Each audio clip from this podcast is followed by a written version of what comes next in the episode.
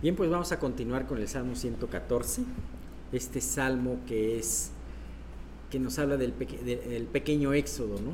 Este, bueno, que está dentro de la serie del pequeño Jalel, pero nos habla de una manera muy resumida de este éxodo. Bien, vamos a comenzar con una oración. Los que acaban de llegar, este, nada más les pido de favor que sus celulares los silencien y no se les olvide ponerlos otra vez normales cuando termine el estudio, ¿verdad? Porque llega el lunes y luego me doy cuenta que, no activé de nuevo las alarmas. bueno, Señor, pues te damos muchísimas gracias porque estamos aquí a tu lado, muchas gracias porque podemos reunirnos una vez más, porque este hotel podemos eh, tenerlo, nos abre sus puertas y Dios, gracias por toda la gracia que que derramas domingo a domingo y, también los miércoles, Señor, sobre este grupo y sobre esta iglesia. Te queremos pedir ahora, Señor, que tú guíes de principio a fin este tiempo de, en que nos congregamos.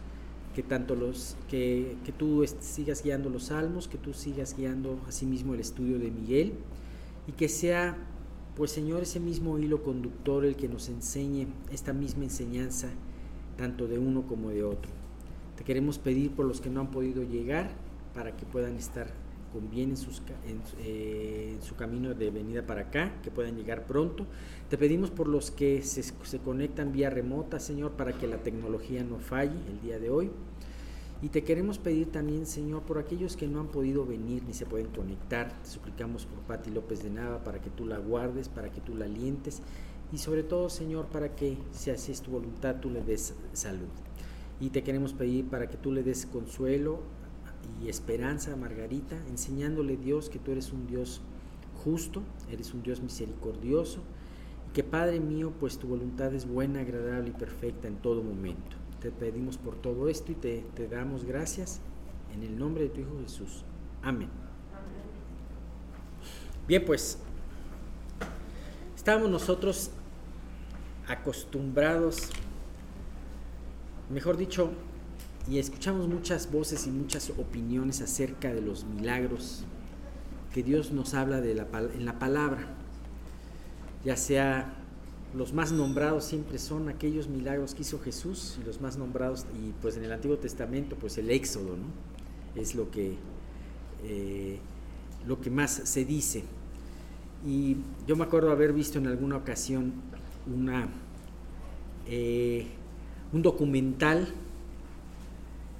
que hablaba del éxodo y hablaba desde el punto de vista secular y me llama mucho la atención porque ellos, ellos daban por cierto todas esas anécdotas del libro de Éxodo, eh, porque hay muchos que las niegan, ¿no? dicen que es fantasía, pero ellos daban por cierto y por sentado que sí habían existido, pero les daban una explicación científica cada una de estas cosas, haciendo parecer que más un Dios poderoso, más bien un Dios oportunista, o sea, como diciendo, Dios aprovechó estas situaciones para mostrar su poder. Y a lo largo del tiempo, mucha gente se ha, ha estado cuestionando todos estos hechos de Dios, pero esto no es sino más, más que un querer encontrar la verdad, es más un eh, querer satisfacer ese escepticismo y esa incredulidad que se tiene. Y no creer de esta manera, eh, de alguna manera, en el poder y que todos estos em, eventos se hicieron por el poder de Dios, Y se hicieron en el momento que Dios tuvo ese poder, ¿no? Seguramente hay muchas explicaciones de lo que de lo que Dios hizo. Seguramente eh, Dios sabe mover los tiempos, Dios sabe mover las leyes de la de, que Él mismo creó. Dios sabe, eh, hay muchas cosas que no conocemos de estas leyes, hay muchas cosas que no conocemos aún de la misma creación que Dios puede tomar de ellas. ¿no? Sin embargo, me encanta el enfoque que tiene este salmo, en donde simple y sencillamente habla de que todo esto sucedió por la presencia de Dios. Y todos estos elementos fueron cambiados por la misma presencia de Dios. No discutiendo otra cosa. Bien, ¿qué dice el Salmo 114, 2? Cuando estábamos hablando, vimos el, versículo 1, que dice cuando Israel salió de, cuando salió Israel de Egipto, la casa de Jacob, del pueblo eh, extranjero, y eh, ahí estábamos recordando un poquito en qué situación estaba el pueblo de Israel en Egipto. Estaban, aquí lo dice, estaba en Egipto, en un lugar de servidumbre, en un lugar donde eran esclavos. y estaba en el pueblo extranjero, en un lugar donde no era la morada que Dios había prometido para ellos. Hubo muchos que se murieron de esas generaciones, José y todos los de su generación. Sus hijos, sus nietos, se murieron estando en ese lugar de, extranjero, en ese lugar. Sin embargo, eh, así como José, ellos debían de haber dicho, verdaderamente, José, eh, mi lugar no pertenece aquí. José pidió que sus huesos se los llevaran a la tierra prometida y los enterraran ahí. Dice, porque a pesar de lo bien que le había ido a José en Egipto, él decía, sí, me ha ido muy bien, Dios me ha bendecido mucho aquí en Egipto, pero este no es el lugar a donde voy, este no es mi morada, mi morada, mi, vida pertenece a otro lugar. Y qué gran mensaje, porque dices, oye, si Dios nos prospera, si Dios te prospera, ¿cómo vas a reaccionar? ¿Vas a hacer de este lugar tu lugar, tu morada eterna? No va a durar. Ve las noticias. Ve, ve, ve cómo se va dirigiendo el mundo, hacia dónde se va dirigiendo el mundo. Yo creo que más bien, si las riquezas se multiplican, no pongan los ojos en ellas. Ese es el punto. Si en tu vida te va yendo bien, dale gracias a Dios. Pregúntate Dios, ¿cómo quieres que esto lo utilice? Dios, no se me olvida que yo soy mayordomo de, tus bienes. ¿Cómo, ¿Cómo quieres que esto lo utilice? Y este y acuérdate como José, tu lugar no está aquí, sino verdaderamente en el lugar, en, en el cielo, en las moradas eternas que nuestro Mesías nos ha preparado. Bien, Versículo 2 dice, Judá vino a ser su santuario e Israel su señorío. Ahora, ellos habían sido liberados de un terrible yugo por la misericordia de Dios. Sin embargo, había un objetivo más alto que el quedar simple y sencillamente libre, librados de esa, de esa esclavitud. Ellos tenían que pasar un desierto y llegar a un lugar donde era su verdadera habitación pero también ellos tenían que ser el pueblo y su territorio el único lugar donde Dios residiría. Ajá. Eh, ellos tenían que hacer la nación, o sea, iban a ser convertidos en ese grupo de esclavos menospreciados, en la nación cuyo Dios era el Dios, el único Dios verdadero, el Dios creador de los cielos y de la tierra. Además, y además eh, Dios establecería ese dominio en todas sus fronteras, en esas fronteras. Dice al decir, Judá vino a ser su santuario, literalmente Judá vino a ser el santuario, porque primeramente ahí estaba la capital de esa nación santa. Estaba también ahí eh, ese, esa estirpe de David, en donde fue el legislador como vimos en otro salmo. Y además fue trasladado ahí, de acuerdo a la voluntad de Dios puesta en el corazón de David, fue eh, trasladada el, el, arca del pacto, que nos hablaba de la presencia misma de Dios. ¿Fue a dónde fue? precisamente a Jerusalén, en Judá. Y después estuvimos ahí, se tuvo ahí el templo. Entonces, ahí estaría su santuario, pero además a través de Judá se levantaría el, nuestro rey Mesías. Ahora, ¿con qué objetivo se daba todo esto? Con el objetivo no solamente de decir, bueno, es una nación grandiosa, es una nación muy bendecida por Dios. Y muchas veces nosotros como hijos de Dios nos podemos sentir muy bendecidos por Dios. Sin embargo, Dios tenía como, como objetivo dar ese testimonio a otras naciones. Dios no solamente amaba a Israel, sino también amaba a todas sus criaturas. Amaba a las naciones que estaban al lado y quería pueblo de esas naciones para, para su propio pueblo. Y si tú tienes alguna duda de qué es para Dios un israelita, un verdadero israelita, ve, lee Romanos 9. Y entonces ahí encontrarás lo que es el verdadero israelita para Dios. Y no es alguien solamente de la descendencia, o no es alguien exclusivamente de la descendencia de Abraham, sino de los que creen en su promesa. Bien, curiosamente, esa parte de Palestina se encontraba en un punto neural, un punto muy estratégico en donde confluían rutas tanto de oriente, a occidente y occidente a oriente. Era un lugar en donde estaba céntrico, era eh, de alguna manera, como les decía, este, eh, ah, se me fue la palabra, estratégico, era un lugar, gracias, era un lugar estratégico.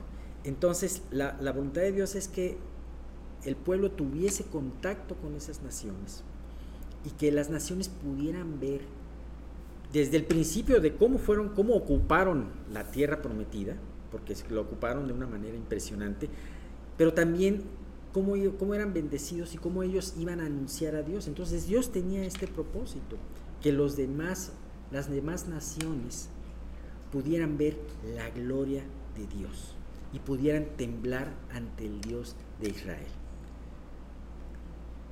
Desgraciadamente, vemos que Israel no cumplió este objetivo, salvo un remanente fiel. Solamente unos cuantos sí, este, eh, sí estuvieron en su vida para poder glorificar a Dios. Sabes, de la misma, nuestra vida se parece a la vida de Israel.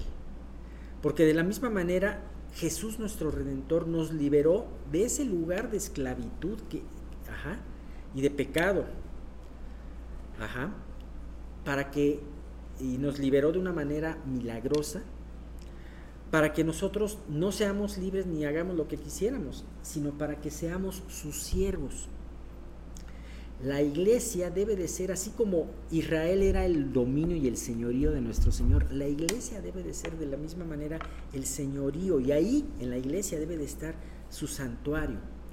La gente a través de la iglesia debe de ver reflejada la presencia de Dios. También Dios nos ha puesto a cada uno de nosotros en un tiempo y en un lugar estratégico para poder dar testimonio de su nombre. No nos ha aislado a un lugar o a una ciudad en donde vivamos pura gente salva. Algún tiempo, en algún momento será eso, en la eternidad. Pero ahorita estamos combinados con mucha gente que no conoce al Señor. ¿Para qué? Para que estas personas puedan ver al Dios, al Dios que, que gobierna tu vida, ¿no?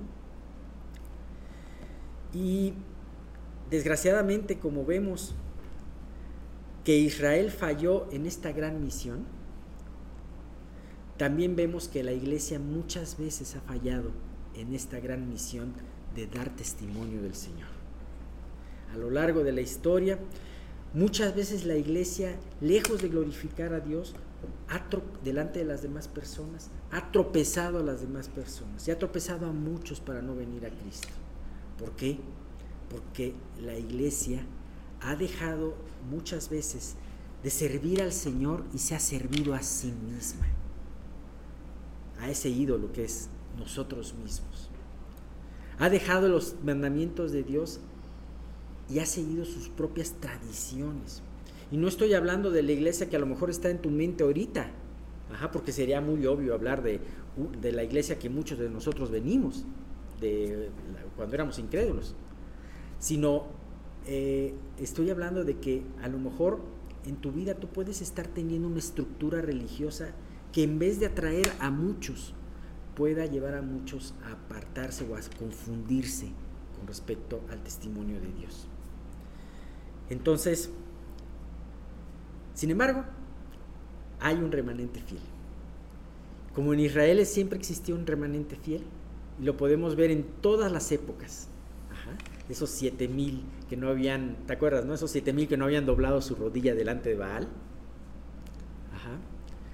Eh, ese, este, esas personas eh, que les fueron anunciado que venía ya el Mesías, Ana y este, no me acuerdo el otro, la otra persona, este, ¿mandé? Simeón. Simeón, muchas gracias, que fueron a adorar al niño y que anunciaron las virtudes de ese niño, mientras muchos no tenían ni idea de lo que estaba pasando. Mientras los escribas decían, sí, saldrá eh, de Belén de Judea, porque esto dijo el profeta Miqueas, ¿no? Sin embargo, estos hombres no, no eh, todo ese conocimiento no los movió a ir unos a caminar unos cuantos kilómetros y ver al verdadero Mesías. Pero siempre hay un remanente fiel. Y Dios nos quiere preguntar en esta mañana en qué lado queremos estar nosotros. ¿Queremos estar en el lado de, de, la mayoría? ¿O queremos estar del lado de ese remanente fiel? Nunca ha sido fácil ser un remanente fiel. Nunca ha sido fácil tomar decisiones que te lleven a que otros se molesten por esas decisiones. Nunca ha sido fácil ir contra cultura. Nunca ha sido fácil el establecer en tu vida una disciplina de meditar, de orar, de leer, para poder estar bien con el Señor. Nunca ha estado fácil decirle no a varias cosas que te puedan agradar, pero que a Dios no le agraden. Pero nosotros decidimos día con día si queremos estar de, ese lado, de ese remanente fiel.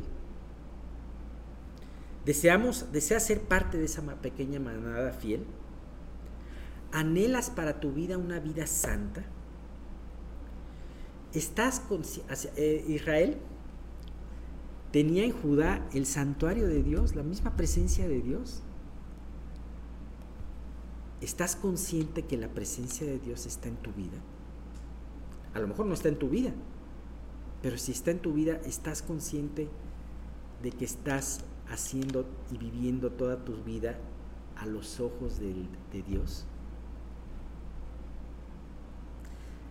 ¿Cómo sabes esto? ¿Dios gobierna sobre todos los asuntos de tu vida? ¿O hay cosas que tú dices, no, no, espérame, esto déjamelo solito, Dios? Yo creo que es algo muy importante. Así que Judá vino a ser su santuario e Israel su señorío. El día de hoy, Dios quiere recordarnos que la iglesia es su señorío, o debe de ser su señorío. Estás, estamos nosotros conscientes y viviendo eh, conscientes de que estamos moviéndonos delante de la presencia de Dios. Creo que es un punto muy importante. Vamos a ver maravillas que Dios hizo a través de su sola presencia. Vamos a ver que el mar lo vio y huyó, que el Jordán se volvió atrás.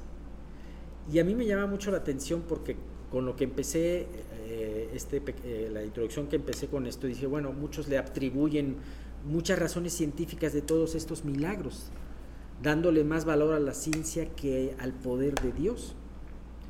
Pero el salmista lo dice, los elementos huyeron y huyeron a la presencia de Dios.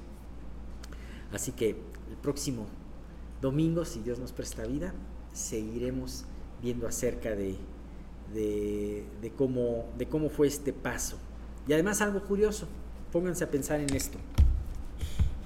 Hemos visto varios salmos que nos hablan del éxodo, como eso lo estábamos viendo la semana pasada, algunos nos hablan de los milagros de Dios que ocurrieron en ese tiempo, cómo sacaron agua de la peña, eh, cómo eh, fue el maná, etcétera, etcétera, eh, de la, la, nube que los guiaba. Otros salmos nos habla de, la rebeldía de Israel dentro de ese, eh, en cuanto a la misericordia de Dios, la misericordia de Dios y la rebeldía de Israel. Pero este pequeño eh, y muy corta anécdota de Éxodo nos habla solamente de dos eventos. El evento inicial y el evento final. Piensen, ¿por qué razón? Eh, nos, este, Dios nos quiere hablar solamente de esos dos en este momento. Pues vamos a continuar con nuestro estudio, la santidad del Señor. Seguimos con el trauma de la santidad. Recuerden, la última escena, Pedro fue el único que vio, se acercó demasiado a, a la santidad de Dios y le dice, apártate de mí porque soy hombre pecador. Entonces, déjame nomás mover Listo. Entonces, vamos ahora a pasar a la siguiente escena, la de los fariseos y de los saduceos. Y después de esto, el próximo domingo, vamos a ver un ejercicio de cómo tener esa victoria y no caer en los errores que muchos cayeron en la antigüedad. Ahorita que vamos a empezar a, mencionar algunas de sus actitudes, yo les aconsejo que no se concentren tanto en las actitudes que ellos tuvieron que los llevó a ir en contra de Jesús, sino que traten de identificar cualquier actitud que ustedes pudiesen tener en las que se puedan identificar para no cometer estos errores. Eh, los fariseos, esta secta de los, fariseos se inició prácticamente eh, después de, eh, de que Malaquías, el último profeta, habló y ya cercanía a, la venida de Cristo se inició esta, esta secta y fue fundada por hombres que tenían celo por la ley. Nosotros aquí podemos decir, bueno, yo amo a Dios, yo trato de seguir la palabra, yo, eh, le tengo reverencia a la palabra, y así empezaron estos hombres. Su, su idea era buscar tanto la santidad que buscaban una separación prácticamente del común de la gente prácticamente su objetivo era diferenciarse en cuanto a su relación con Dios, con los demás, para poder traer probablemente a otros muchos a esta, a esta misma vida. Entonces, este celo que tenían eh, los llevó precisamente a autonombrarse fariseos. La palabra fariseo quiere decir separado. O sea, nosotros somos un grupo aparte, nos vamos a dedicar a estudiar la palabra. ¿Y cuántas veces en, las congregaciones no se puede pensar, no, aquí es la congregación? Yo recuerdo en la otra congregación que estuvimos que decían, no, es que no hay otro trabajo como este en el mundo. ¿Y qué propiciaba esto? Levantaba tu orgullo, te llevaba a menospreciar a las iglesias. Recuerdo que una vez fuimos a un evento eh, de, de coros, de época navideña del Mesías, y nos encontramos a otro grupo de creyentes que nosotros no conocíamos, y la persona que iba con nosotros dijo, no, es que esos son de otro trabajo, como menospreciando. Entonces, es, es común que cuando la gente se identifica tienden, tiendan a saber que lo suyo es lo mejor, cuando realmente lo mejor que nosotros podemos tener no es lo que nosotros somos como grupo, sino la relación que tenemos con Jesús, que es lo que tenemos que buscar nosotros en nuestra vida, para que no se levante, como empezó a suceder con estos señores, el orgullo. Entonces su principal objetivo, reitero, era, ellos perseguían la santidad.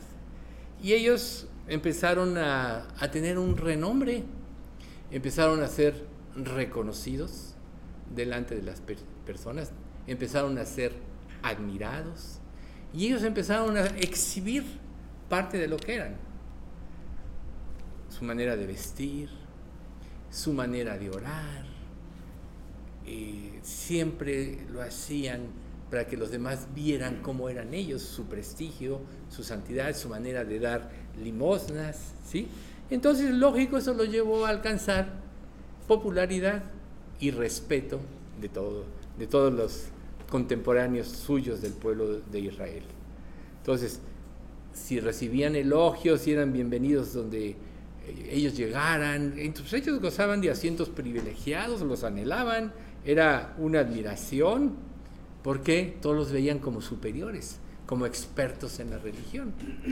Si, si tan solo hubieran tenido este pasaje en mente, en mente que dice en Romanos 8, 2, y si alguno sabe algo, todavía no sabe como debiera de saberlo. El hecho de que nosotros empecemos a tener un orgullo sí nos así nos priva de poder aprender de los demás. La escritura nos dice que debemos nosotros considerar a los demás como superiores a nosotros mismos. ¿En qué aspecto? Si tú te sientes superior a alguien, dejas de recibir de ese alguien. Si tú sigues el principio bíblico, bíblico, siempre vas a tener cosas que aprender de los demás. Pero entonces, ¿qué es lo que te puede frenar en ese proceso de crecimiento? Tu orgullo, de saber que eres superior, de saber que o creer que sabes más que otros. Cuando la Biblia dice, si alguno, reitero, si alguno sabe algo, todavía no sabe nada, como debía saberlo. Y esto es fácil deducirlo porque la palabra de Dios es infinita. Recuerden ustedes, el cielo y la tierra pasarán, pero mis palabras no pasarán representa a Jesucristo, Jesús es la palabra, y Dios es un ser infinito, por tanto nosotros aprenderemos eternamente. Y se cumplirá, se irá cumpliendo conforme pasen los tiempos y para nosotros los que estamos en Cristo, cada paso, cada avance va a ser llenarnos de gozo, así como cuando tú tienes una victoria en tu vida, te llenas de gozo, te llenas de felicidad, porque hiciste lo que tenías que haber hecho. Pero ¿qué pasa y cómo es que el diablo em, empieza a meterse y empieza a ganar terreno? Pues levantando primero el orgullo. Yo creo que esta cuestión de la adulación, por ejemplo, es algo que, aunque nosotros no lo queramos, nos hace mal si alguien lo hace. Por eso yo aquí en esta iglesia siempre hemos dicho, no hay adulaciones, no recibimos adulaciones. ¿Por qué? Porque la gloria todo es para Dios. Si algo que una persona pueda decir o compartir impacta tu vida, que la gloria sea para Dios, porque Dios es el que hizo el trabajo. Entonces, no hay nadie superior a otro sino Jesucristo. Por eso debemos de ver a los demás como superiores a nosotros mismos, pero esto no hicieron los fariseos. Ellos se llenaron de insignias, su ropa de vestir eh, era diferente y exponían o practicaban sus virtudes en todos lados para ser vistos. Esto fue propiciando que cada vez quisieran ser más reconocidos, cada vez quisieran ser más admirados, cada vez quisieran ser más considerados por los demás. ¿Y qué pasa cuando ellos que veían o creían que su santidad era por sobre los demás, viene el Señor Jesucristo y lo desenmascara. Cada uno en su mente tiene una idea de lo que él es, piensa, ¿no? Pero Pablo dice que tenemos que pensar de nosotros con cordura, porque si no pensamos con cordura nos vamos a salir de la realidad de lo que realmente somos. Y a veces nosotros ni nos damos cuenta, pero empieza a ser evidente a los demás cuando empezamos a tener manifestaciones de orgullo. Jesús sabía todo eso. Recuerden, Él sabía lo que había en el corazón del hombre. Entonces cuando Jesús viene y empieza a enfrentarte a este, enfrentarse a este grupo, pues entonces empieza a confrontarlos. Mateo 23, 15. Hay de vosotros, escribas y fariseos, hipócritas, pues recorréis porque recorréis mar y tierra para hacer un prosélito, y una vez hecho le hacéis dos veces más hijo del infierno que vosotros. Imagínate, tú lleno de orgullo, sintiéndote prácticamente por sobre todos los demás por tu nivel de santidad, llega un hombre sencillo, un hombre lleno de Dios de la palabra, y te quiebra, o sea, te rompe todo tu esquema. Para que nosotros nos convirtamos a Cristo, Dios nos tiene que romper el esquema. Por eso es que sin quebrantamiento no hay salvación. Nos tiene que romper el esquema. Porque todos tenemos un orgullo eh, determinado. Y el, y el orgullo no es en función de niveles sociales. O sea, yo en lo personal, a lo largo de mi experiencia y trato con la gente, he visto que hay personas que tienen un orgullo tremendo que tú dices, pero ¿de dónde lo sacan? ¿Por qué? Porque todo está en la mente, todos los problemas están en la mente. Por eso es que cuando venimos a Cristo, Dios nos cambia la mente, nos da la mente de Cristo. Pero mientras no somos regenerados, como estos hombres que creían que eran mejor que los demás, sin haber sido realmente regenerados, pues Jesús viene y los enfrenta y era para que ellos se hubieran arrepentido, era para que ellos se hubieran, dado cuenta de su hipocresía y hubieran venido a Cristo, pero no. Jesús los sigue confrontando. Les dice en Mateo 23, 2 al 7, les dice, en la cátedra de Moisés se sientan los escribas y los fariseos. Así que todo lo que os digan que guardéis, guardadlo y hacedlo, mas no hagáis conforme a sus obras, porque dicen y no hacen porque atan cargas difíciles de llevar y las ponen sobre los hombros de los hombres, pero ellos ni con un dedo quieren moverlas. Antes hacen todas sus obras para ser vistos por los hombres, pues ensanchan sus filacterias y extienden los flecos de sus mantos y aman los primeros asientos en las cenas y las primeras sillas en las sinagogas y las salutaciones en las plazas y que los hombres los llamen rabí, rabí. Entonces Jesús empieza a decirles cuál era prácticamente su realidad. Pero lo más grave que Jesús les dijo aquí es que ellos ponían en los demás cargas que no cumplían. ¿Cuántas veces nosotros no podemos, en nuestro supuesto conocimiento de la vida cristiana, dar consejos de las cosas que nosotros no hacemos. ¿Cómo le podríamos llamar a esto? Hipocresía. Por eso yo les comenté, traten de ver su vida y ver qué actitudes pueden estar teniendo en relación con los demás, porque prácticamente pueden estar cayendo en algunos aspectos de aquí. Y esto definitivamente nunca va a traer bendición. Recuerden que para que Dios se revele en nuestras vidas, tenemos que tener un corazón dispuesto, tenemos que tener una, una mente abierta a la voz y a la instrucción del Espíritu Santo, la cual se da en principio por la revelación dada a su palabra. Pero ¿qué pasa si tú en tu mente, en la estructura de tu mente, te creas tus propias ideas de cómo deben ser las cosas? Por ejemplo, tú puedes decir, no, no, no, el pastor está mal porque las cosas deberían ser de esta manera dijo esto, pero se equivocó porque debía ser más bien. No, habló muy fuerte y debió haber hablado de diferente manera. Estás poniendo tu manera de pensar. Cuando si nosotros le pedimos a Dios que hable a través de nosotros, de veras, eso es humillarse y darle lugar a Dios. O si tú vas a testificarle a alguien, a lo mejor tienes mucha experiencia testificando, pero si Dios te abre una puerta y no dice, Señor, sé tú el que lo haga, si no lo hago yo, puede salir tu orgullo y como se mencionaba hace rato aquí en el Salmo, en tu orgullo tú puedes alejar a la gente en lugar de atraerla. ¿sí?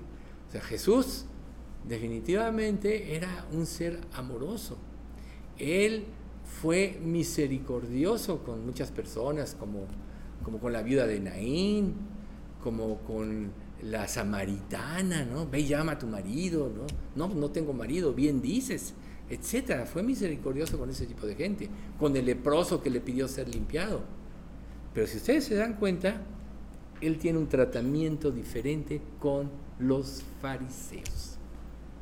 Porque su orgullo estaba tan elevado que si él no les, rompía la curva de su vida sobre la cual iban, jamás jamás iban a tener oportunidad. Nosotros sabemos que la mayoría se endurecieron, pero hubo unos como por ejemplo Nicodemo, que cuando menos escondidito fue a buscar a Jesús de noche para expresarle sus dudas, ¿no?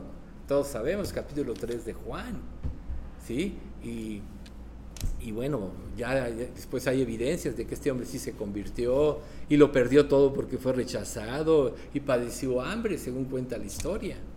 Su, su hija padeció hambre, según hay narraciones de esto. El costo de seguir a Jesús.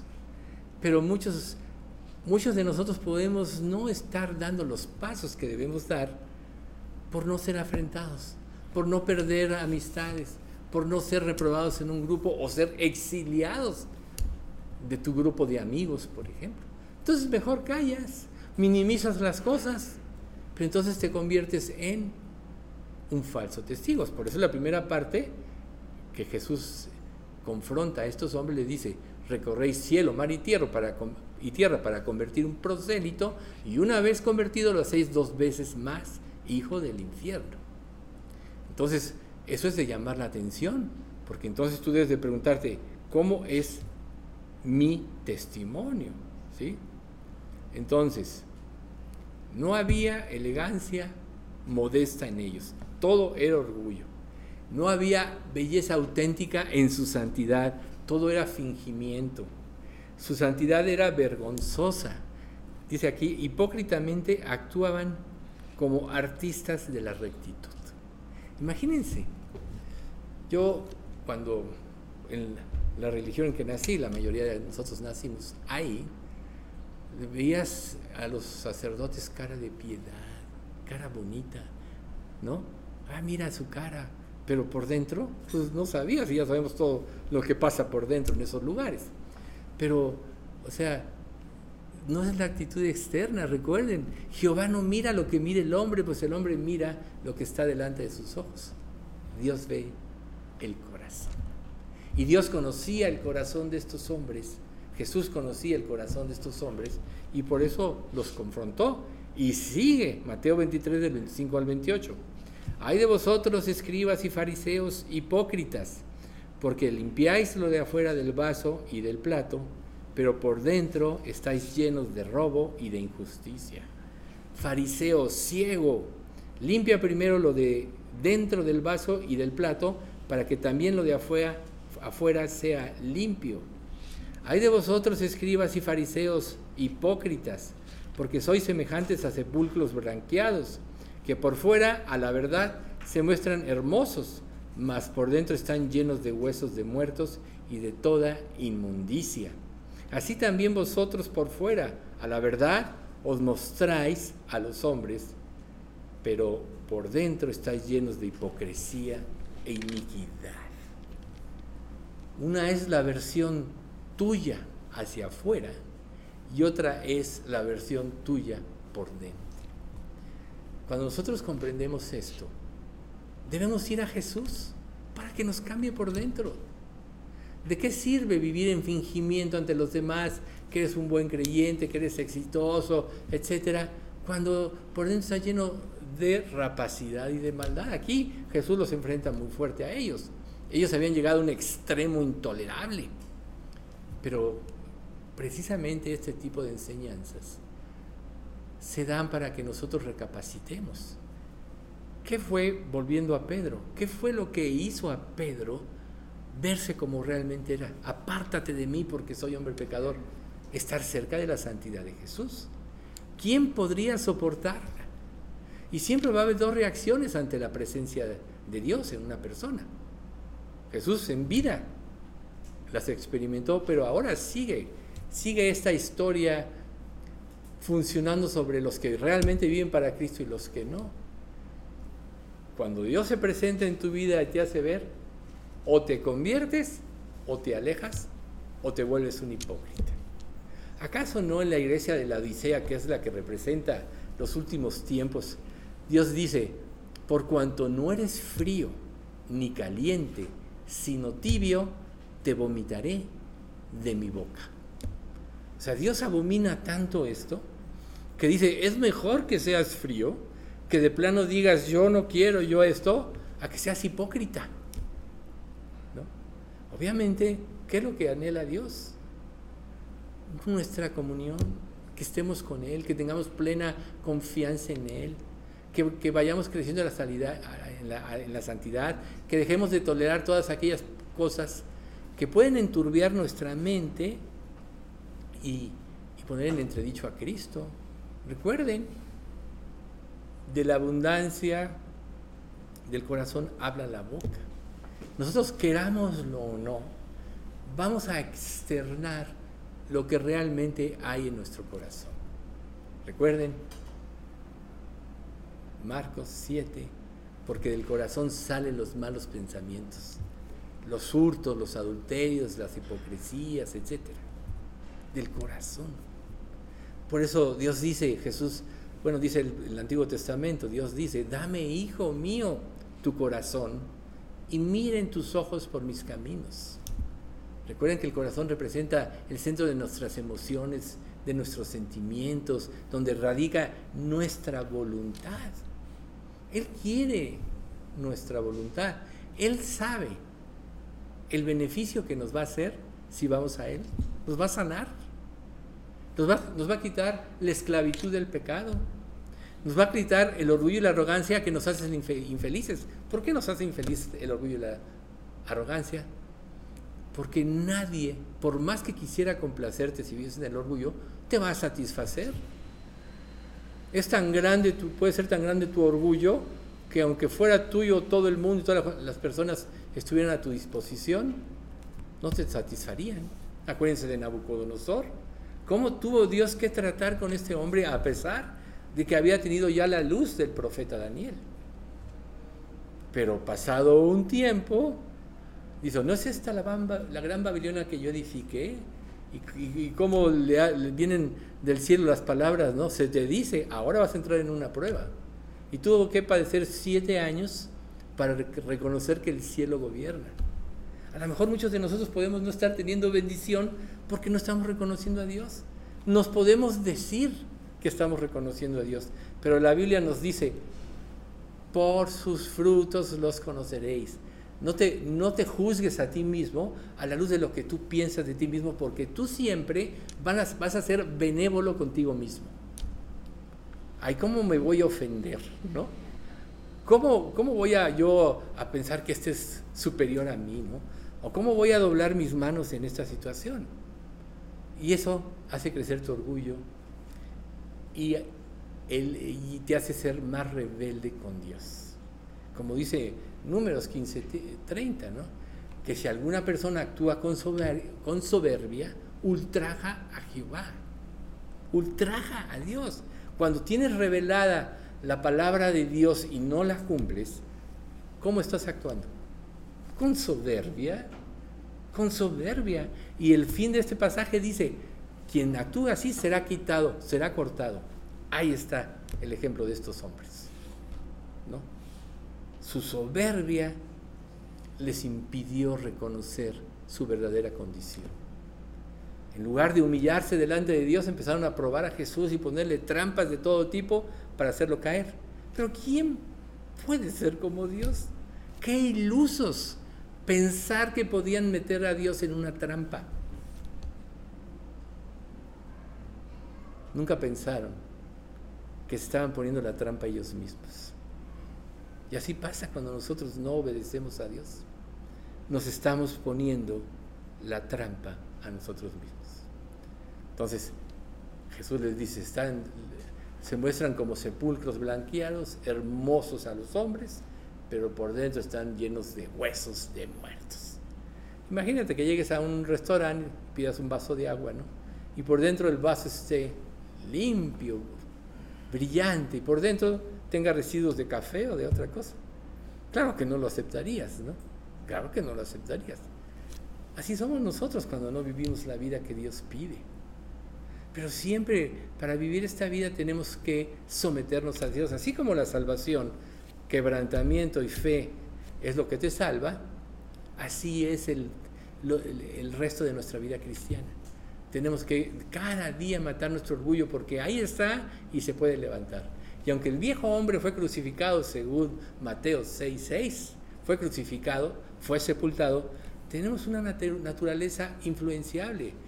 gracias a que Dios nos dio la mente de Cristo, gracias a que Dios nos dio un nuevo corazón, gracias a que el Espíritu pudo hacer morada en nosotros, podemos vencer. Y aún así, como algunos aspectos de la iglesia que comentó Alex, a lo largo de los siglos, la iglesia ha fallado.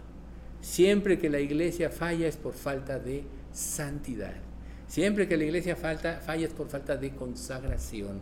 Siempre que la iglesia falla es por falta de compromiso. Es por falta de querer vivir para Dios. ¿El compromiso es con un grupo de personas? No, lo hemos dicho. Tu compromiso es con Dios. Y si tu compromiso es con Dios, venéralo como Él merece. Entonamos himnos que prácticamente lo alabamos, le queremos, le damos todo, pero realmente lo vivimos. Entonces, Jesús usó imágenes impactantes para desenmascarar a todos estos. Acuérdense, cuando llegan con la mujer, le dice, oiga, oye, esta mujer fue sorprendida en adulterio. La ley de, Moisés dice que si alguna mujer es sorprendida, será apedreada. ¿Tú qué dices? ¿Qué estaban haciendo estos hombres? Probar a Jesús. Si él decía, ay, no, pobrecita, no, no, pues lo hubieran acusado de, incumplir la ley. Pero él les respondió algo que no se imaginaban porque ellos no podían luchar contra Dios. El que de vosotros esté sin pecado, que arroje la primera piedra. ¿Se imaginan ustedes cómo trabajó el Espíritu Santo en ese momento en la vida, en la mente de cada de los hombres de ahí?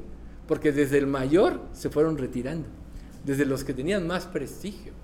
O sea, ¿cómo nos atrevemos a luchar contra Dios? Por eso es que cuando no cumplimos lo que Él dice, actuamos con soberbia. ¿Por qué?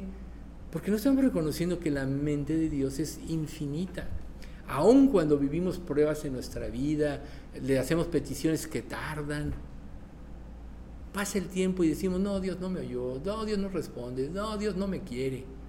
Y se nos olvida, por ejemplo, que un día se presentó Dios con Abraham. Él tenía en ese entonces 80 eh, años. Le dijo, si vas a tener un hijo. Porque Dios le había dado todo. Y le dice, Señor, ¿cómo me has bendecido, pero no tengo prole que herede? Y va a heredar el hijo de, este, de mi siervo. Tú vas a tener un hijo. ¿Pero cuánto tiempo pasó? Isaac nació cuando Abraham tenía 100 años. En ese término de tiempo, ¿qué pasó con Sara? Que después fue Saraí, ¿verdad? ¿Qué pasó con Sara? Dios, como tardas en responder, entonces ahí te va mi siervo Agar, ¿no? Y viene Ismael. Y luego Ismael se burla de Isaac, que es cuando lo cobra, cuando viene la promesa. Y ahorita vemos que son acérrimos enemigos. Quieren destruir a Israel como lo han querido hacer siempre. Claro, no van a poder. Ya la Biblia nos lo dice, ¿verdad? Por un acto de fe. ¿Cuántas veces nosotros no podemos haber enturbiado o estorbado la bendición de Dios por no saber esperar? Si tú pones algo en las manos de Dios, el tiempo que Él tarde siempre tiene un propósito. Generalmente es afirmarnos en la fe, afirmarnos en la confianza, o cuando tú oras. A veces en el, trayecto, en el transcurso de una oración, Dios no te responde y sigues orando y orando, la estructura de tu mente va cambiando. ¿A dónde, ¿A dónde te quiere llevar Dios en una oración? a que tú aceptes su voluntad, a que tú aprendas a ver cómo Él ve y cuál es el signo de nuestras oraciones. Dios dame esto, y en tus términos, le pides que en tus términos. Y aún le puedes decir a Dios por principio, bueno Señor, sea como tú quieres, no como yo, pero no lo crees de por dentro, ¿no? Pero si me puedes complacer de acuerdo a lo que yo digo, estará mejor. Bueno, todo esto hicieron estos hombres. Entonces cuando viene Jesús y los desenmascara, como acabamos de ver el estudio pasado, la, vida de Esteban, empiezan, cuando él los empieza a desenmascarar, empiezan a crujir sus dientes y todo. Y bueno, lo apedrean. A Jesús no lo quisieron apedrear en el templo, pero pasó entre ellos y no lo pudieron hacer porque no había llegado su hora. ¿Cómo pasó entre ellos? ¿Quién no lo vieron? Jesús era Dios, caminó por sobre el agua, ¿no? No se escondió y luego se salió a ver si, si ya se habían desaparecido y bueno, ya me voy. No, pasó entre ellos. Y no diga a sus discípulos, ¿no tiene el día 12 horas? Bueno, se va a cumplir todo lo que Dios dice en su tiempo. Y si tenemos tantos ejemplos en la Biblia, ¿por qué no saber que en su tiempo es cuando se van a cumplir nuestras peticiones, pero nunca de acuerdo a como nosotros creemos, sino de acuerdo a su voluntad que es buena, agradable y perfecta? Por tanto, cuando hagas una petición, por ejemplo, a Dios, y digas, Señor, sea como tú, no elucubres en tu mente cómo Dios te tiene que responder. Porque naturalmente vamos, vamos a pensar que va de acuerdo a nuestros deseos o a lo que nosotros queremos que debe ser para que Dios, para que seamos felices. Eso estar tratando de dirigir a Dios. Y Dios es soberano por sobre toda, sobre todas las cosas. Entonces, ellos eran falsos, sepulcros blanqueados, pero por dentro estaban llenos de muerte no se veía la pudrición, la putrefacción de sus almas. Entonces, ¿cómo está nuestro corazón? Para que tu corazón esté limpio, tienes que estar confesando tus pecados constantemente. Y cada día pecamos. Muchas veces lo hemos dicho aquí. Si pasa un día, una semana, un mes, y no le has confesado a Dios algún pecado, algo anda mal en ti. ¿Por qué? Porque no acaso la Biblia es un espejo que nos hace ver como realmente somos. Recuerden, Santiago 1, 27, más el que mira atentamente en la perfecta ley, la de la libertad, y persevera en ella, no siendo oidor olvidadizo, sino hacedor de la obra, será bienaventurado en lo que hace. O sea, el que ve, aprende y, y aplica. Pero antes es como si vieras tu rostro en un espejo, después sales y te olvidas cómo eras, lo que es el mismo contexto anteriormente. Entonces, cada día pecamos. Y la presencia de Dios pone en evidencia esto. Por eso fue tan... Nos tardamos dos estudios viendo lo de Pedro. O sea, necesitamos la presencia de Dios en nuestra vida. Porque cada día estamos pecando. ¿Y qué pasa si no hay una limpieza en ti? Entras en la espiral descendente. Pecado añade pecado. Pecado te llena de orgullo. ¿Acaso no fue como empezó el diablo con Eva? Hizo que quitara sus ojos de Dios y levantó su orgullo. Y así ha trabajado en las iglesias a lo largo de los tiempos. Él las destruye levantando su orgullo. Así destruye a los creyentes, haciéndoles creer que son la última coca en el desierto. Y los destruye. Entonces, vamos a ver cinco calificativos que Jesús les dijo a los fariseos. Serpientes. Ahí está, simbolizado el diablo en el Edén. Generación de víboras, otra vez. Guías ciegos, hijos del infierno, guías necios. Imagínense qué duro estuvo esta situación. Entonces, ¿Eran halagos? No, les estaba rompiendo la estructura de su vida. ¿Cómo es la estructura de tu vida? ¿Sobre qué has edificado? ¿No? Recuerden Corintios 3. Si alguno edifica sobre madera, heno o hojarasca, la obra de cada uno será manifiesta, pues el día la declarará, pues la obra de cada uno por el fuego será probada. ¿Cuál es el fuego? La fe. ¿Viviste por fe o no viviste por fe en tu vida cristiana? Si permaneciere la obra de alguno que sobreedificó, esto es el fruto verdadero, recibirá recompensa. Si la obra de alguno se, se quemare, recibirá pérdida. ¿no? Si bien el mismo será salvo, aunque así como por fuego. Pero bueno, un día Dios va a probar. Y a lo mejor todo, toda esta vida que piensas no ha servido a Dios, Dios me va a recompensar, llegas y resulta que no te llevaste nada, porque todo se quemó porque todo estuvo fundamentado sobre, madera, heno y hojarasca. Realmente tenemos que vivir para agradar a Dios, no a los hombres. Y eso te va a costar popularidad. Jesús fue popular, no fue popular. Estos hombres consideraron matarlo. Y claro, Jesús dijo, nadie me quita mi vida, yo de mí mismo la pongo. Tengo poder para dar mi vida y para volverla a tomar. Pensaron que le quitaron la vida. Pero esa fue toda la intención de estos hombres. ¿Va a ser, ¿Vas acaso a ir a estar luchando contra Dios? Recuerden, llegará el tiempo que quien os mate pensará que sirve que presta un servicio a Dios, como Pablo en un principio. Dios tuvo misericordia de Pablo. Porque él mismo dice, bueno, yo tenía un celo equivocado, ¿verdad? ¿Cuántos de nosotros no podemos estar en esa situación? Entonces, Jesús generalmente tenía un estilo, amor, amonestar con gentilezas, pero reitero, con estos hombres, de plano les los trató duro, ¿sí? No les dio cuartel. ¿Por qué? Porque necesitaban ser confrontados. Repréndelos, como dice Pablo, le dice a, Tito, ¿no? Repréndelos duramente para que sean sanos en su fe.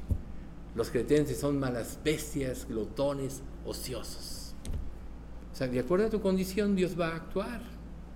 Entonces, por eso odiaban a Jesús. ¿Por qué los criticó? Porque les rompió, reitero, toda su, su estructura y, en lugar de arrepentirse, creció el rencor. Ah, dijiste eso, pues ahora vas a ver. ¿sí? Entonces, ¿qué pasa cuando Jesús empieza a hacer esto? En lugar de ir a Él, lo despreciaron. Claro, en sus mentes lo despreciaron. Oye, pues tú, hijo de un carpintero, ¿no? ¿Qué nos tienes que enseñar a nosotros? Eres iletrado. Pero no sabían que era Dios. Y, Jesús les decía, no me juzguen, sino juzguen por las obras, juzguen por la palabra, porque yo solo les he transmitido lo que el Padre me ha, me ha dicho que transmita. No lo escucharon. Porque recuerden ustedes que nuestra mente está estructurada conforme a Dios. Cada persona, cuando se le habla la verdad, sabe que es la verdad. Es muy hermoso ver cuando tú le testificas a alguien y tiene una buena actitud y la palabra empieza a hacer un trabajo en su mente. Pero qué triste es cuando empieza la persona a defenderse y muchas veces hasta llegan a, blasfemar porque son desenmascarados. Y Dios siempre nos va a desenmascarar a nosotros. No tenía él que hablarles necesariamente de esta manera. Su presencia era suficiente para evidenciar lo que ellos eran. Y es lo que nosotros tenemos que buscar en nuestra vida, su presencia, para que se quite de nosotros toda falsedad, todo engaño y podamos ser realmente limpios. Mientras más parecido seas a Jesús, más comunión vas a poder experimentar con Él. Mientras más te reveles, más lejos estás de Él vas a estar de Él. ¿Por qué? Porque su cercanía va a poner en evidencia tu pecado. Y si tú no quieres cambiar, si no te quieres arrepentir, te vas a alejar de Dios. Por eso Jesús decía, el que no es conmigo, contra mí es. El que conmigo no recoge, desparrama. El que no es conmigo, contra mí es. Entonces, usando este, este pasaje, imagínate tú que tú desobedezcas un mínimo de lo que Dios te está revelando. ¿Qué quiere decir? ¿Que ya estás en contra de Dios o no? El que no es conmigo, contra mí es. Entonces, no os hayáis tal vez luchando contra Dios. Algunos de nosotros pueden estar luchando contra Dios y creer que está bien. ¿Sí? ¿Qué pasa cuando te presentan un billete falso? Pues puedes a lo mejor si no tienes experiencia no distinguirlo. Pero si te ponen un genuino y uno falso, entonces sí puedes, comparando, hacer una distinción. Así es nuestro pensamiento. Si nuestro pensamiento se llena de ideas y de conceptos propios y de la influencia de este mundo que está en contra de Dios, nos podemos ir con, con el error. Pero si somos expuestos a la verdad, la verdad desenmascara la mentira. ¿Qué pasa entonces cuando tú consientes en tu vida el pecado? Lo justificas. Estás viviendo la mentira, porque el Evangelio siempre te va a mostrar lo que realmente eres. Y así era el caso de los fariseos. Y ahora vamos con los saduceos. Tenían el mismo problema. Fariseos separados. Los saduceos eran una serie de sacerdotes que venían de la descendencia de Sadoc, de ahí viene saduceos. Se habían identificado, eh, habían tenido prácticamente el sacerdocio, etc. Pero Jesús, al presentarse en sus vidas, también les rompió la, la estructura. ¿Por qué? Porque las motivaciones que ellos tenían y todo lo que ellos hacían realmente los puso en evidencia. ¿sí? Por eso ellos también acabaron explotándose. los fariseos y los saduceos eran sectas contrarias, pero se unieron contra Cristo, así como Herodes y Pilato. Eran enemigos, pero los, Dios, los dos se unieron contra Cristo y después se hicieron amigos. Eso dice la Escritura. Pues aquí vemos a estos hombres que eh, confrontados también con Jesús respecto a lo que era su vida, etcétera, empiezan a decir que Jesús era blasfemo, que por Satanás hacía milagros, y Jesús empieza a desenmascararnos una y otra vez. Imagínense ustedes, aun cuando fue evidente que Jesús resucitó, hasta sobornaron a los guardias para que dijeran mentiras. Este hombre dijo, si no vaya a ser peor el error que sus discípulos digan que resucitó y entonces no vamos a salir de esto. Sobornaron, o sea, se afianzaron en la mentira. ¿Dónde están estos hombres ahorita? En el infierno. En el infierno. Por eso es cuando nosotros testificamos, sí tenemos que hacerle ver a las personas que el destino, su destino sin Dios es el infierno. Que ahí van a pagar, que no se van a escapar de Dios y que la verdadera pesadilla no empieza en esta vida, a lo mejor te va mal, te suicidas, todo eso. La verdadera pesadilla empieza, si no estás en Cristo, cuando mueres. Porque el infierno es eterno. Entonces, nosotros vemos que aún en esta época, cuando una persona realmente vive consagrada, le es incómoda a las personas que no lo viven. ¿Por qué? Porque la santidad pone en evidencia el pecado. Por eso se separan, huyen, no soportan. Tú puedes tener un momento de gracia para hablarles de Cristo, pero si sus corazones no se rinden a Cristo, entonces van a huir, se van a alejar, van a poner barreras, Huye el impío sin que nadie lo persiga, dice la escritura. Ahí está. Lutero decía que los paganos tiemblan ante el crujido de una hoja. ¿Por qué? Porque cuando una persona no se arrepiente, su pecado está por delante. Acuérdense los hermanos de José, cuando los confronta José en Egipto. Él no sabía que los entendía, ellos no sabían que los entendía. ¿Qué fue lo primero que dijeron cuando Él los maltrata? Los ahiere. Esto nos vino por lo que le hicimos a nuestro hermano. O sea, ¿qué quiere decir esto? Que cuando nosotros tenemos una vida limpia de santidad, cuando nos arrepentimos de lo que tenemos que arrepentirnos, nuestro pecado va por delante. Esto me sucede porque no obedecía a Dios. Esto me sucede por lo otro. Culpa, culpa, culpa cuando tienes la gracia. ¿Qué dice primera de Juan 2.1? Que si alguno tuviere pecado, abogado tenemos para con el Padre, a Jesucristo el gusto. Y Él es la propiciación por los pecados, nuestros pecados, y no solamente por los nuestros, sino también por los de todo el mundo. Cuando tú estás en Cristo, ok, ¿te vas a equivocar? Claro que sí. ¿La vas a regar? Claro que sí. Pero tienes un abogado Vas a Cristo y Él te libera. Venid a mí los que estáis trabajados y cargados, y yo os haré descansar. El reposo en la vida cristiana, en esta vida no, no, no simboliza que vivas una vida perfecta, sino una vida cercana a Dios, donde Él te esté limpiando constantemente, porque mientras estemos en este cuerpo, Cada día vamos a pecar. Pero si descuidas esta limpieza, entonces ¿qué va a pasar en tu vida? Como los hermanos de José. Esto me sucede por lo que yo hice, ¿no?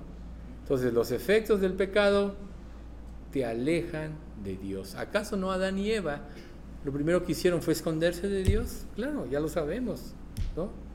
Entonces,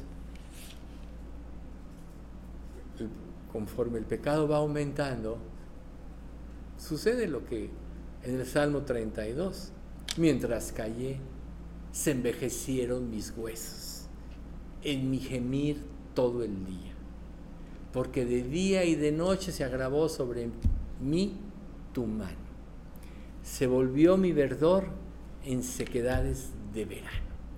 ¿Cómo está tu vida ahorita? ¿Has perdido el gozo de la vida cristiana? ¿La alegría de la comunión con Dios? ¿Te están agobiando los problemas y te están aplastando? Aquí estás. No has confesado tu pecado. Porque no importa cuál sea tu condición, tengas o no tengas. Pablo decía, he aprendido a contentarme cualquiera que sea mi situación. Recuerden lo que sigue. Mi pecado te declaré y no encubrí mi iniquidad. Tus huesos se van a envejecer, la mano de Dios va a estar sobre ti hasta que confieses. Y si eres necio, entonces eso va a ir en aumento. Le vas a ganar a Dios. ¿Qué dice más adelante en este mismo salmo? No seas como el caballo o con el mulo, sin entendimiento, que tiene que ser sujetado con cabestro y con freno, porque si no, no se acercan a ti. Muchos dolores hay para el impío, pero a los justos les rodea la misericordia. Ahí está, los que creyeron en Jesús y los fariseos. Ya la historia nos narra, como decía ahorita un momento, algunas cosas de cómo murieron. Hasta ya por ahí hay un video, digo, yo no lo he visto, pero ya vi el título, cómo murieron todos estos hombres que rechazaron a Jesús. Claro que no les fue bien, ¿no? La mayor evidencia es Judas. Él no se arrepintió realmente. Tuvo una gran convicción, pero no se arrepintió. Y bueno, ya vieron su fin, ¿no? Y entonces aquí volvemos a Pedro. Se acercó lo suficiente a Dios y se vio descubierto. Así tenemos que vivir. Mejor es que Dios nos haga ver lo que está y no que la vida o el juicio o la disciplina de Dios nos trate mal. ¿Quién de aquí no quiere ser feliz? Todos queremos ser felices. Pero dice la escritura que la, felicidad no estriba en la abundancia de bienes que se posee. Todavía podemos estar pensando, si logro muchos bienes voy a ser feliz y no es cierto. No, no es la felicidad. Tu felicidad es vivir en comunión con Dios. Y cual sea tu situación, si tú vives en comunión con Dios, vas a poder disfrutar de todo, aún de lo que no tienes, porque así es Dios. Y va a aumentar tu sensibilidad. Cuando pierdes la sensibilidad, tienes que añadirle, por ejemplo, pierdes el sabor, ¿qué tienes que hacer? Pues añadir condimentos, ¿no? Para que te sepa, chile, sal, limón. Pero cuando tienes un sabor, no, no, no, ya déjalo, está bien, ¿no? te puedes gozar de las cosas más simples de la vida. ¿Por qué? Porque Dios aumenta tu sensibilidad. Pero el pecado la destruye. Nos roba el gozo de la vida cristiana. ¿Sí? Entonces, empiezas a padecer. Recuerden, ningún hombre eh, como Jesús estando aquí en la tierra fue tan amoroso como Él. Pero fue tan majestuoso que quién podrá soportar el tiempo de su venida, puede decir un profeta del Antiguo Testamento, ¿no? O sea, cuando estamos ante Él, Él aniquila todo objeto de nuestro afecto que se pueda anteponer o interponer entre nosotros y Él. Y bueno, Jesús amó mucho y su amor es un amor constructivo. Es otro punto muy importante no destructivo. Cuando Dios te enfrenta a un pecado, es para construir carácter en tu vida, es para construir una relación contigo, es para quitar el estorbo a tu consagración. Y a veces nos quedamos ahí pensando que Dios nos trata mal, que Dios no nos quiere, cuando Él, porque nos ama, recuerden, Dios al que ama, disciplina y azota a todo el que recibe por hijo. Si soportar la disciplina, Dios os trata como a hijos. Entonces, para, para los hijos de Dios, Dios siempre estará presente. Mis ovejas oyen mi voz y yo las conozco y me siguen. ¿Oyes la voz de Dios? ¿Es realmente oveja de Cristo? Porque lo que sigue dice, y yo les doy vida eterna. Cuando oyes y respondes, Dios te da la salvación. Dice, y nadie las apartará de mi mano. Mi Padre que me las dio es mayor que todos, y nadie las puede apartar de la mano de mi Padre. Así era. Entonces, muchas veces vas a tener que enfrentar cosas difíciles en tu vida cristiana y vas a tener que morir a relaciones, vas a tener que morir a tu prestigio, a lo que tú crees que eres. Pero si lo haces para dar paso al Evangelio, glorioso será. Porque tenemos que vivir como hijos de Dios para darle la gloria y la honra a Cristo. Vamos a dar gracias. Padre, te queremos agradecer mucho por este estudio.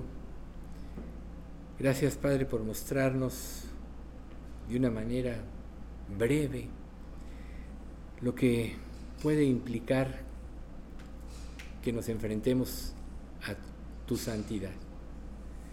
Pero realmente lo que anhelamos en nuestro corazón, Padre, es que tú nos hagas más parecidos a Jesús que tú nos limpies del orgullo, nos limpies de toda maldad y que te demos, que vivamos para darte la gloria, porque esto siempre nos pondrá en nuestro lugar.